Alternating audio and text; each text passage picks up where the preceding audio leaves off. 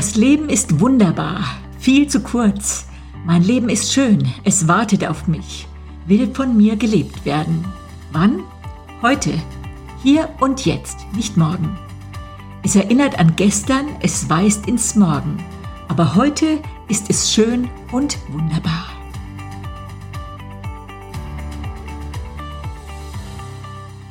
Dieses und weitere Gedichte hat Kirstin Kreuzritter in Nächten geschrieben, als sie nicht schlafen konnte. In ihrem Leben gab es gute Zeiten, schlechte Zeiten und wieder gute Zeiten. Weihnachten 2010, also vor zehn Jahren, blieb ihr Leben stehen. Mit 43 Jahren wurde sie Witwe. Mitten in dem Schmerz, in der Krise, wäre sie am liebsten davon gelaufen. Auf den letzten Seiten ihres Buches schreibt sie, es ist ja bekannt, dass Menschen ohne Krisen niemals glücklicher sind als die, die eine Krise durchgestanden haben.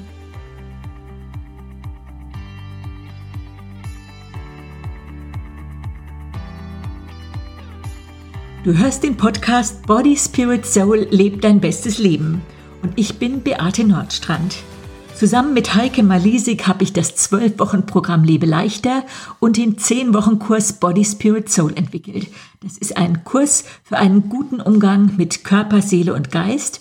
Und heute habe ich zum allerersten Mal einen Telefonpartner zugeschaltet und bin mega gespannt, ob das alles so klappt. Hallo Kirsten. Hallo Beate, ich grüße dich herzlich.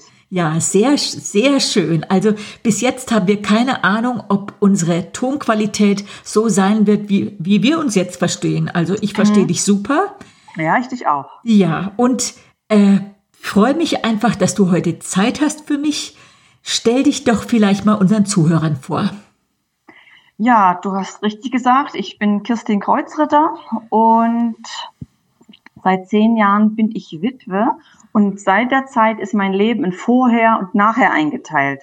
Und vorher oder früher habe ich mich so ungefähr so vorgestellt, ich bin die Frau des Pastors und Evangelisten Eckhard Kreuzritter und wir sind zusammen äh, in den Osten gereist, in die Ukraine, nach Russland, Bulgarien und haben dort äh, missionarisch gedient, haben Evangelisationen durchgeführt und Menschen von der Güte Gottes erzählt und ja, Evangelisation durchgeführt, Gemeinden wurden gegründet, Menschen sind geheilt worden. Es war eine wunderbare, gesegnete Zeit und immer hatten wir auch unsere vier Kinder im Schlepp. Wir sind mit dem Wohnwagen gefahren und es war eine erfüllte Zeit, eine schöne Zeit. Es war mein Leben, meine Mitte bis zu dem Tag X, hm. als alles in sich zusammenfiel. Und so muss ich sagen, stelle ich mich heute anders vor. Hm. Ich bin ja, ich bin die zerschlagene Schale im neuen Glanz. Oh, aber ja, ich bin Mutter von vier wunderbaren erwachsenen Kindern. Ich habe bereits zwei niedliche Enkelkinder. Ich wohne im schönen Elbtal bei Dresden und hm. Ich liebe es auch, Schwiegermama zu sein. Das möchte ich unbedingt noch okay, benennen. aber na klar, wenn die Schwiegertochter oder der Schwiegersohn zuhört, ja, ist gut. Wenn Richtig. ich deine Bilder sehe, du hast mir ein, zwei Bilder zugeschickt, die ich jetzt auch für mhm. den Podcast verwenden kann dann finde ich, du siehst so jung und gar nicht nach Oma aus. Hm, danke, danke für. ja. du, du bist eine sportliche, äh, witzige ja. Persönlichkeit und äh, ein paar Tage nachdem ich selber Geburtstag gehabt habe, du hast auch mhm. im Oktober, gell? Ja, richtig. Das heißt, du bist jetzt im Oktober 53, 53 geworden? Okay, und ich 60 geworden. Ein paar Tage nach meinem Geburtstag habe ich Post von dir bekommen und es ziemlich mhm. aufgeregt aufgemacht und gesehen, wow, dein Buch ist drin. Habe ich überhaupt nicht mehr dran gedacht und ich hatte dich ja selber sehr ermutigt, ein Buch zu schreiben. Ja, ja hatte zum Glück viel Zeit, mich sofort hingesetzt, habe das Buch äh, in einem Wisch durchgelesen und mhm. habe dich sofort angerufen, habe gesagt, ich komme zu dir. Aber du wolltest nicht, gell? Hm, es passte nicht so richtig. Leider, ja. ja, hm. passte nicht. Hab, nach unserem Gespräch habe ich gedacht, Mensch, jetzt guckst du mal gerade, wie lange ich bis nach Meißen fahren würde. Und da wäre ich ungefähr in vier Stunden da gewesen. Mhm. Aber später habe ich mir erschlossen, du hattest wohl deine erwachsenen Kinder zum Gartenwinterfest machen eingeladen, gell? Richtig, richtig. Na die klar. Männer waren da, die Jungs. keine, ja, keine ja. Zeit, um ein Telefon um ein Interview mit mir aufzunehmen. Das ist gut, alles klar. So habe ich auf jeden Fall das zum allerersten Mal äh, jetzt hier mir ausgedacht, dass wir das mhm. über den Podcaster machen und einfach telefonisch. Super, äh, genau, ja. Ab und zu kriegen wir mit, was die andere so macht. Per WhatsApp hast du mir ein paar Bilder vom Sommer zugeschickt, wie du mhm. mit ein paar anderen Frauen auf Hiddensee wandern warst. Ja, ja das du war toll. Mhm. bist lebensfroh. Wusstest du denn selber, dass ich einen Podcast angefangen habe? Ich habe mal davon gehört und gelesen, aber noch nie so richtig reingehört, muss ich ehrlich sagen. Und ich habe jetzt zum ersten Mal in der letzten Woche gemacht, okay. hinein, hineingehört und ich war total begeistert. Ich finde das schön, dass ihr das macht. Aha. Wirklich ganz toll. Du mit der Heike, finde ich ganz toll. Und das hatte ich mir, ich hörte mir das Thema an über das Lachen. Aha, ja. Und das war le euer letztes Podcast, ne? Oder nee, es war der vorletzte. Äh, Oder das vorletzte, ja, okay. Da, und da ging es über das Lachen. Und äh, da habe ich, ich habe mich gefreut. Ich habe auch einige Gemeinsamkeiten entdeckt mit dir unter anderem. Okay. Zum Beispiel, ich liebe auch das Lachen. Aha. Und ich bin gern auch mal albern und ja, und ich kaufe mir keine Süßigkeiten okay. für Besuch. Ich auch nicht, ja. Weil ich das auch sonst gerne aufesse. Mhm. Aber dafür mal ein schönes Parfüm, was so schön duftet. Ich gehe auch manchmal ins Geschäft und dann probiere ich alle möglichen aus. Okay. An mir überall. Okay. Also das finde ich richtig schön. Oder ich kaufe mir mal ein schönes Kleid, ganz spontan und ziehe das dann auch wirklich gerne an. Aha. Und dann die andere Gemeinsamkeit zum Thema Lachen, das fand ich sehr interessant. Du sagtest ja ganz klares, eine klare Definition. Lachen äh, ist zum einen wie Medizin, ja. ist sozialer Klebstoff ja. und löst Plakaten, äh, Blockaden. Aha. Und das stimmt, äh, finde ich richtig toll. Es gilt aber auch für das Weinen, ist mir aufgefallen. Aha. Auch Weinen löst innere Blockaden. Weinen ist wie Medizin oder wie sozialer Klebstoff. Ach, und ja. das ist äh, was ganz Wichtiges es ist was ganz Natürliches. Lachen ist natürlich, Weinen ist natürlich, mhm. sind Emotionen, die beide ganz wichtig sind. Mhm. Und es hat aber alles seine Zeit. Mal kann man lachen und manchmal ist eben auch Weinen dran mhm. und dann auch heilsam für Leib und Seele. Mhm. Das habe ich selber ja wirklich auch erlebt. Sehr gut. Ja, mir, mir kommt das gerade so, dass jetzt auch in unserem Body Spirit Soul Kurs es wirklich ein Wunsch von uns ist, dass wir mhm wirklich mehr Zugang zu unseren Emotionen bekommen, mhm. sowohl zu den schönen, so dass wir nicht äh, nur so so wie vereist sind. Ich habe einen Podcast über die Eisprinzessin über Frozen gemacht, also dass wir nicht nur so wie so zugefroren oder mechanisch reagieren, sondern sowohl impulsiv mal lachen können, mhm. aber uns auch nicht genieren, miteinander oder voreinander zu weinen. Und wenn die Tränen fließen, kann das sehr heilsam sein. Ja alle Fälle. Ja. Jetzt vor zehn Jahren, Kirsten, bist du Wit Witwe geworden und ich mhm. denke mal, das war der schwärzeste Tag in deinem Leben. Erzähl mhm. doch mal ein bisschen darüber. Mhm. Also ja, es kam dann wirklich die Zeit des Weinens. Mhm. Und der schwärzeste Tag, da könnte ich zum Beispiel was aus meinem Buch vorlesen wie zum Beispiel die Polizei anrief und sagte, wir waren im Gottesdienst und sagte, ich solle nach Hause kommen, da sich mein Mann etwas angetan hat. Okay. Das war Schock. Oder zur Trauerfeier. Es war sehr schwarz, als ich mit 43 Jahren meinen Mann zu Grabe tragen musste. Das war so, das fühlte sich so falsch an, in dem Alter schon Friedhofsbesuche einfügen zu müssen, das war, ging gegen meine innere, hm. ja, das, das fühlte sich nicht gut an und das war ganz schwarz. Oder auch die Feier, überhaupt die Trauerfeier mit meinen Kindern, hm. wo wir die Hauptrolle spielen mussten. Hm. Das ist nicht schön. Und das hm. schönste Wetter, Winterwetter hatten wir. Das ist Eckerhards Lieblingswetter gewesen. Hm. Und auf der einen Seite, Gott sei Dank, dass es so eisig und kalt war, denn dadurch sind doch, ist doch der eine oder andere nicht gekommen. Hm. Und da bin ich auch etwas froh, denn es war sehr anstrengend auch. Es ist sehr anstrengend, so ein Tag. Vielleicht wäre ich auch gern ganz allein gewesen, hm. aber ja, der hm. war jedenfalls sehr schwarz. Aber auch der Moment, hm. wo ich vor sechs Wochen zuvor plötzlich wusste, hm. da haben wir auch zufällig mal telefoniert in der Zeit, kannst du dich bestimmt erinnern, dass eine ganz erinnern schlimme Zeit kommt. Ich spürte das innerlich, mhm. dass irgendwie was zu Ende geht, irgendwie alles zu Ende geht und ich spürte einen Sturm. Hm. Ich sah wie innerlich einen Sturm kommen mit sehr hohen, hohen Wellen. Hm. Ich merkte, es kommt was, wo ich sehr, sehr, sehr schwach und klein sein werde. Hm. Ja, ich, ich, erinnere mich wirklich noch sehr gut, obwohl es ja zehn Jahre her ist. Ich weiß noch, wo ich stand und wo ich wirklich auch hilflos war, weil du so ein bisschen erzählt hast, wie du dich fühlst und dass du wirklich dieses Unheil kommen siehst und nicht weißt, wie du es aufhalten sollst. Hm. Ja. Richtig. Das, was, und dann eben, du konntest es nicht aufhalten, dein Mann hat sich das Leben genommen. Was hast du gefühlt, als alles zusammengebrochen ist? Erstmal fühlt man gar nichts. Hm. Man ist einfach nur geschockt und ich war wirklich geschockt, ich war sprachlos und ich ging auch aus Kraftmangel heraus mhm. ein Stück zurück wie in eine Zuschauerposition und dachte oder sagte zu Gott, jetzt will ich mal sehen, wie du, der große Gott, hm. den Sturm des Lebens in mir stillst, wie du das hinkriegst. Ich hm. kann es nicht. Ich will ja sehen, wie du als der große Herr und Gott, wie du dich kümmerst hm. um mich, um unsere Kinder. Ich kann nur loslassen und dich machen lassen. Und ich bin gespannt, wie du es machst. Ich weiß nicht wie. Nee. Hm. Wie ein riesiger Sturm hast du an Gott gezweifelt. Hm, zweifeln würde ich nicht sagen. Hm.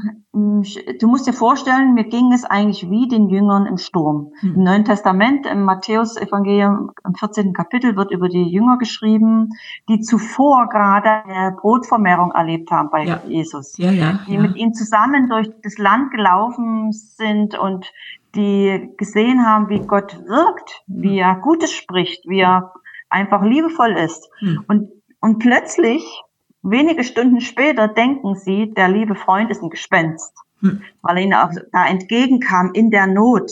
Er kam ihnen im Sturm entgegen auf dem Wasser und äh, die waren total geschockt und ich muss sagen, ich war nicht besser. Ich fand es hm. ebenso. Ich war auch irgendwie geschockt hm. von der ganzen Wandlung, von dem Sturm und ich merkte, Jesus will uns helfen, er kommt uns irgendwie entgegen. Ich merkte, er will helfen, aber ich war geschockt und ich hatte Angst davor. Hm. Angst vor der Hilfe Gottes hm. oder vor Gott, vor Jesus. Irgendwie hm. hatte ich Angst bekommen. Hm.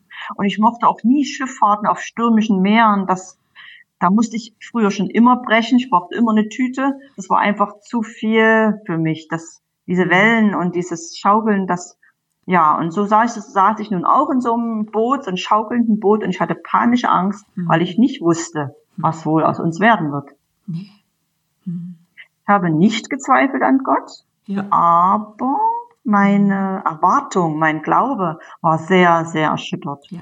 Und ich suchte Abstand von Christen oder von Menschen, überhaupt von Menschen, die schlaue Glaubenssprüche klopfen wollten. Mhm. Und die damit eigentlich die Spannung der Trauer nicht aushalten konnten oder es auch überhaupt das mhm. Thema nicht kannten. Mhm. Denn nun galt es für mich wirklich einfach durchzugehen. Und ich wusste, es gibt überhaupt keine Abkürzung. Mhm. Es wird so lange dauern, wie es dauern wird. Ja.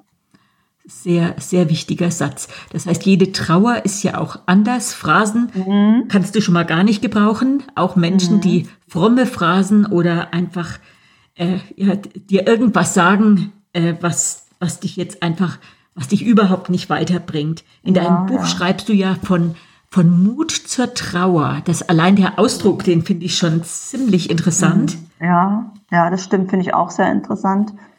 Mut zur Trauer ist auch schon mal zu sagen, ja, ich bin jetzt traurig, ich bin jetzt in Trauer, ich darf das jetzt anfassen, angucken. Mhm. Und mir kam in der Zeit ein Buch in die Hände mit diesem Titel und ich merkte sofort, das ist der Punkt. Mhm. Mut zu haben, die Zeit zu haben, die Spannung und die Trauerwellen auszuhalten, mhm. die Not anzusehen. Mhm. Und wenn die Tränen kommen, das auch wirklich rauszudrehen, weinen und da fällt mir eine Geschichte ein, ich bin mit dem Auto gefahren und ich musste plötzlich merkte ich, es kommt so eine Trauerwelle. Hm. Und ich bin an den Straßenrand rangefahren hm. und habe zufällig auf die Uhr geguckt. Hm. Und ich musste weinen und weinen und weinen, ich konnte nicht weiterfahren. Und 20 Minuten ging diese Trauerwelle und dann war es abrupt wieder Schluss. Ach. Und äh, da war diese Trauerwelle beendet und ich konnte weiterfahren. Ach. Und, und das war ganz wichtig zu, kennenzulernen in der Trauer. Es ist eine, wie es war ja wie eine Ausbildung, wie eine unbeliebte Ausbildung. Mhm. Und die musste ich absolvieren. Und da habe ich auch sowas gelernt, dass mhm. wenn so eine Trauerwelle kommt, die ist auszuhalten. Mhm. Der eine oder andere denkt, das kann ich nicht, ich darf das nicht rauslassen, wer weiß, mhm. was es mit mir macht. Aber im Gegenteil, hm. wenn man diese Welle aushält, geht die hm. bis, äh, geht es ungefähr so eine Zeit und dann ist die hm. wieder zu Ende. Hm. Man kann das aushalten. Man geht da nicht in ein ganz tiefes Loch, sondern die ist dann wieder zu Ende und dann ist wieder gut. Wie auch eine Welle ist, ne? Wie eine Welle auf und ab ist, so ist es auch wirklich in, in so einer Trauerwelle, wenn, wie die kommt. Sehr, sehr interessant. Vielleicht befürchten doch einige, wenn sie sich richtig in diese Trauer in dieser Trauer fallen lassen, dass sie nicht mehr hochkommen. Richtig. Ne? Genau, das ist der Punkt. Man mhm. hat wirklich Angst, man hält es nicht aus. Und das stimmt nicht. Und das habe ich gelernt. Mhm. Das ist nach einer gewissen, nach den Minuten, wir haben dann später auch wirklich Experten gesagt, es dauert 20 Minuten. Da war ich total platt. Ich sage, mhm. ich habe auf die Uhr geguckt. Ich habe das wirklich so erlebt. Hm. Echt? Also das mhm. war sehr interessant. Ähm, hört die Trauer irgendwann auf? Hast du damit eigentlich schon beantwortet, ne? Ja, ja, ja, aber das war jetzt eine Welle, ja. mehr ich jetzt gesagt habe, aber insgesamt die Trauer ja. hört, ja, ich fragte immer wieder Freunde oder, oder dort im, wo ich bei den Experten war, wie ich das eben gern nannte, schaffe ich das? Hm. Es ist so schwer, hört es irgendwann wieder auf, hm. gehen die Wellen auch mal wieder weg hm. und hm. ist das mal vorbei? Ein eindeutiges Ja. Es hm. wird besser und mhm. besser, mhm. aber auch manches anders im Leben. Das ist wirklich so. Jetzt äh, hast du eben von Experten gesprochen. Wer oder was war dir in dieser, gerade in den, in den ersten, ich sag mal, ein, zwei, drei Jahren besonders hilfreich? Hm, hm. Besonders die, ich bin sehr gerne ins christliche Hospiz gegangen in Dresden. Mhm. Ein äh, guter Freund, Roman Siebert, ist bestimmt für den einen oder anderen bekannt, der sagte mir ganz am Anfang, such dir Fachleute. Mhm. Und damit war mir klar in meinem Kopf, es gibt viele nette Freunde, die kommen und anrufen und sich beteiligen wollen. Aber ich habe gemerkt, das ist, das äh, kostet zu viel Kraft. Ich habe das Telefon auch eine Zeit lang gekappt mhm. und bin dann direkt zu den Fachleuten dort in das Hospiz gegangen. Das sind in meinen Augen waren das die besten Experten, mhm. nämlich bestens beraten und beruhigen konnten. Mhm. Und auch meine Kinder gingen dort eine Zeit lang mit hin. Mhm. Und ein ähm, Arbeiter oder Experte oder Sozialarbeiter von dort den hatte ich mal mitten in der Nacht angerufen, weil es ganz schlimm war mit mir. Und da, er war auf der Autobahn, es war halb zwei. Ich weiß gar nicht, was er da in der Nacht gemacht hat. Und dann sagt er, äh, ich komme jetzt, ich drehe hier auf der Autobahn, ich komme zu Ihnen. Mhm. Er kam mal mitten in der Nacht und wir haben zusammen gesprochen mhm. und äh, er hat wichtiges Dinge auch nochmal gesagt, die mir so geholfen haben. Mhm. Oder ein anderes Mal habe ich bei einer Seelsorge in der Nacht Telefonseelsorge angerufen. Mhm. Und äh, dann die kennen nicht meinen Namen und ich kenne nicht den Namen. Das ist ja, äh, sagt man ja nicht, ist ja nee, anonym. Ja, ja. Und nach einer Weile stockt sie und sagt, ich glaube, ich kenne sie und ihre Geschichte. Mhm. Und ich kann Ihnen sagen, es gibt ganz viele, die mhm. für sie beten. Mhm. Und das hat mich so sehr ermutigt, solche Punkte, hm. das hat mir sehr, sehr ähm, in der dunklen Zeit geholfen oder auch ich habe mir verschiedene neue Freunde gesucht. Okay. Mit den einen habe ich geweint, mit den anderen konnte ich lachen, mhm. mit dem einen äh, konnte ich shoppen gehen oder der anderen war für einen Wellnessurlaub da. Mhm. Und äh, ich brauchte eigentlich viele Freunde, mhm. weil nicht einer allein hätte das alles, diese Schwere mittragen können. Mhm. Ich musste das insgesamt allein tragen, aber wenn ich es verteilen wollte, haben das andere nicht tragen können. Das war einfach zu schwer. Mhm. Und ähm, Strickkreis mit ins Leben gerufen hm. bei mir im Ort. Und dann habe ich auch mal meinen Baum eingestrickt vor der Tür. Ja, da habe ich so ein Bild gesehen. Ein Baum hm. mit einem Mäntelchen, ja? Richtig, richtig. Ein ganz so ein großes Viereck gestrickt und dann habe ich es hinten mit Sicherheitsnadeln dann zusammengesteckt. Und dann kam eine Mutti vorbeigefahren mit dem Fahrrad und ihrer Tochter. Und dann habe ich gehört, wie die Mutter, das Kind sagt, Mama, guck mal, der Baum hat eine Strumpfhose an. Das war ganz niedlich. Also so sah das aus. Ja. Das war einfach alles auch Trauerbewältigung. Ja. Dann weiß ich noch, hast du dir auch einen Strandkorb zugelegt, einfach um draußen im Garten die Seele baumeln zu lassen. Richtig. Ja, ja das habe ich auch gemacht, ja. Das, so in der Sonne zu sitzen und einfach das Leben zu genießen. Hm. Ja, das habe ich äh, mir anbefohlen Aha, und das, auch ja. dann lieben gelernt. Ja, ganz genau. Also bewusst Dinge getan, die deiner Seele ja. gut tun, ja? Richtig, ja. das ist ganz wichtig. Ja. Du bist ja so ein sportlicher Mensch äh, und ich mhm. denke mal, gerade Bewegung tut dir mhm. bestimmt gut. Tanzt du? Ja, genau, das.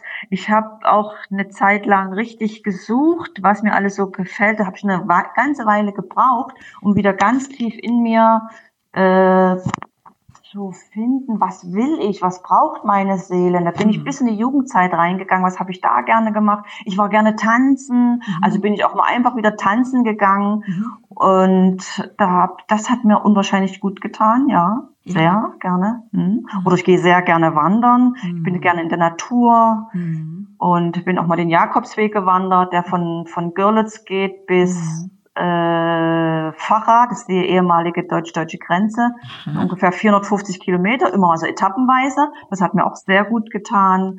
Oder auch viel Freizeit mit meinen Kindern, das hat mir auch sehr geholfen in der Zeit. Ja, Feste sind danach auch gefeiert worden.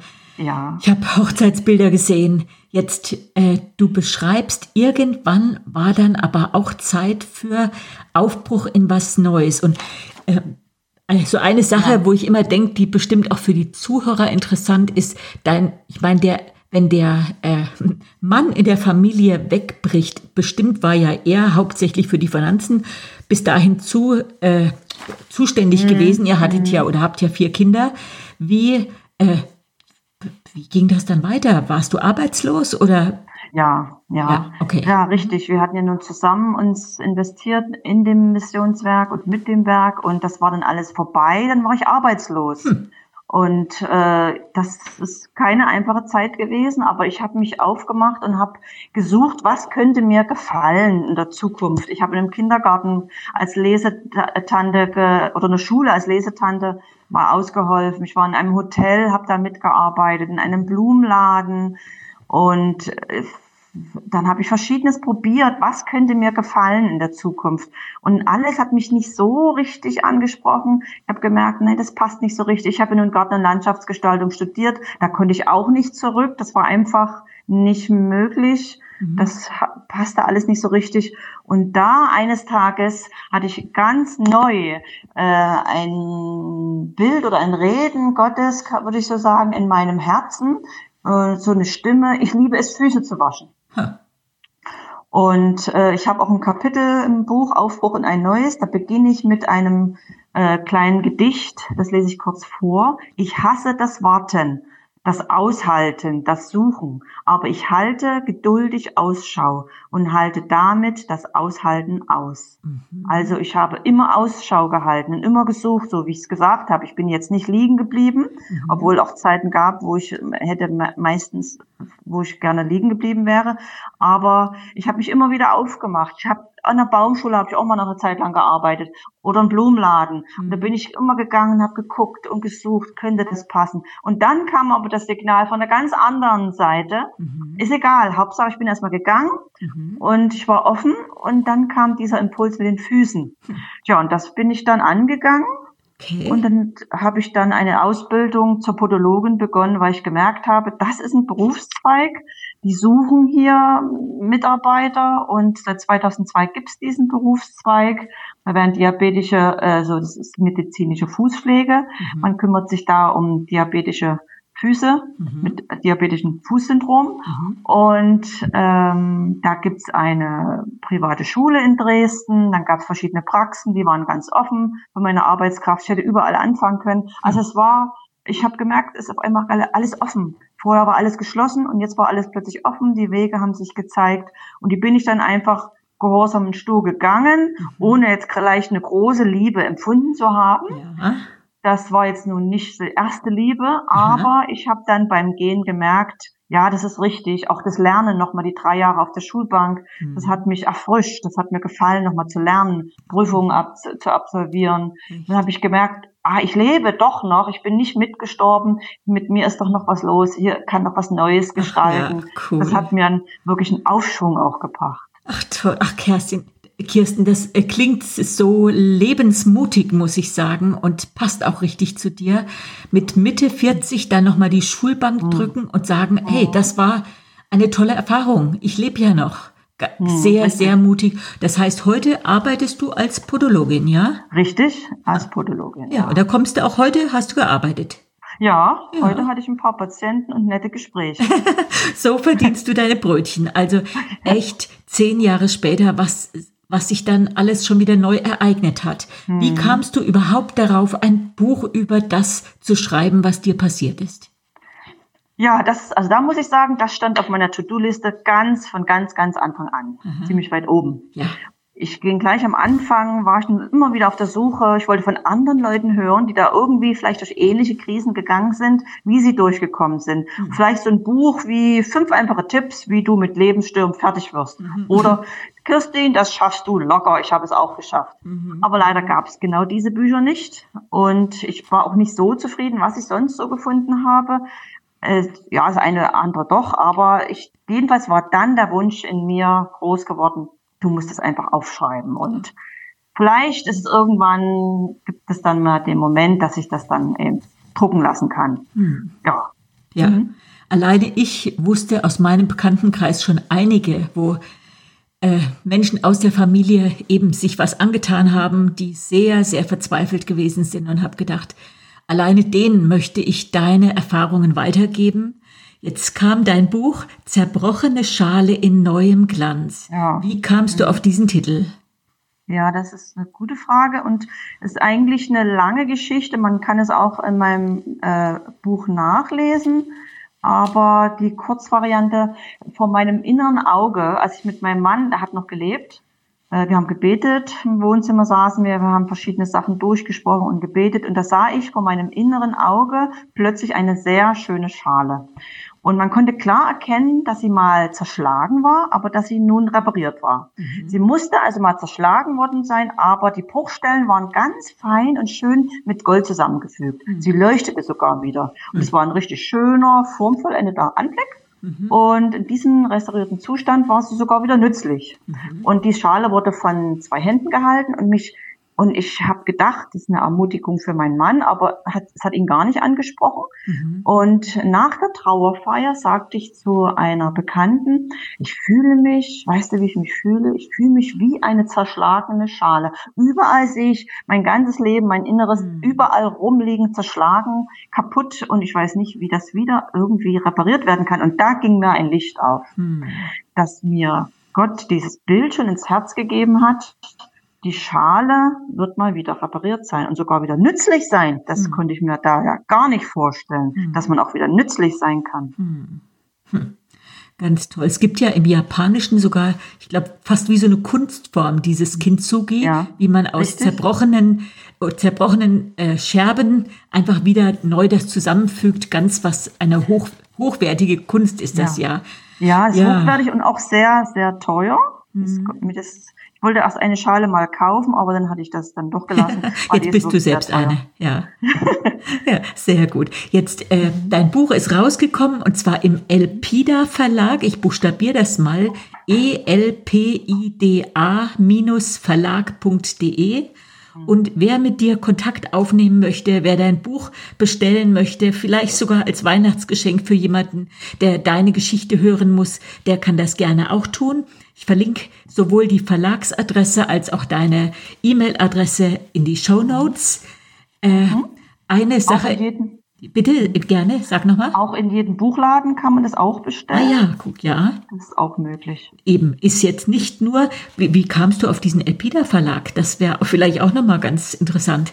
Meine Lektorin, die ich kurz vor Corona-Zeit kennengelernt habe, äh, die hat mir dann den Tipp gegeben von dieser Frau Damaris Pippich, die selber ein sehr schönes Zeugnis hat, auch geschrieben hat und gleichzeitig auch einen Verlag gegründet. Und das fand ich sehr spannend. Das hat mich Okay. sehr angesprochen und da habe ich mit ihr Kontakt aufgenommen und dann ging auch ziemlich alles ziemlich schnell und dann habe ich auch dort gleich mein Buch drucken lassen bei ihr und das war sehr, sehr gut. Ja, sehr, sehr interessant.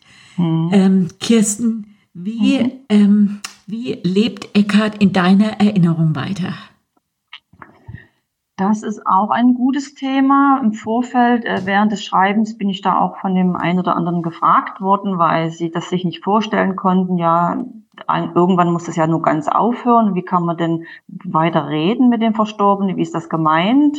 Und ich würde es mal so sagen, Untersuchungen haben klar gezeigt, dass Trauernde ihre Beziehung zum Verstorbenen irgendwie weiterführen, jeder auf seine Weise. Mhm. Und auch nach zehn Jahren, muss ich sagen, ist die Beziehung nicht beendet. Mhm. Wir lassen zwar den äußeren Menschen los, mhm. auch den Leib und das gemeinsame Leben mit ihnen, aber niemals die geliebte Person. Da bleibt mhm. es bleibt für immer eine Herzensbeziehung da, eine Herzensverbindung. Ja. Das ist was ganz Normales. Die, die Liebe bleibt einfach. Das kann man, ja. das kann man nicht auslöschen. Mhm. Und äh, wir reden dann auch, der, wir Kinder, also meine Kinder und ich, wir reden auch immer mal über den Papa, wie hat er das und das gemacht. Mhm. Oder ich sehe auch die, wenn ich die Kinder sehe, sehe ich manchmal auch Eckhard, wie sie reden oder wie sie laufen oder manche Aktionen machen, mhm. wie sie auch gerne mir helfen. Das mhm. finde ich ganz schön, wie sie da auch ganz liebevoll kommen und sich kümmern. Mhm. Oder ein Punkt, den ich besonders interessant finde, Weihnachten ist immer so spannend mit den ganzen Geschenken. Und dann haben wir das mit den Würfeln, das habe ich von der Heike Malissig mal gehört und übernommen.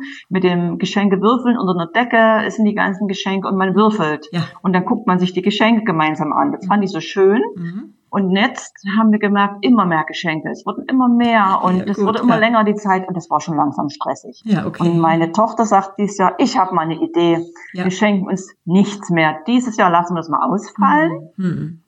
Und wir nehmen uns lieber eine Gebetszeit und dann das Geld, das sparen wir uns und das spenden wir für, für irgendeinen Verein. Welchen, das werden wir noch sehen, das müssen wir noch rausfinden. Und dann lassen wir das einfach mal weg mit den Geschenken. Uns geht so gut. Das Toll. hat sie ihren Brüdern vorgeschlagen und die waren alle sofort begeistert. Aha. Und so werden wir dieses Weihnachten auf diese Weise feiern.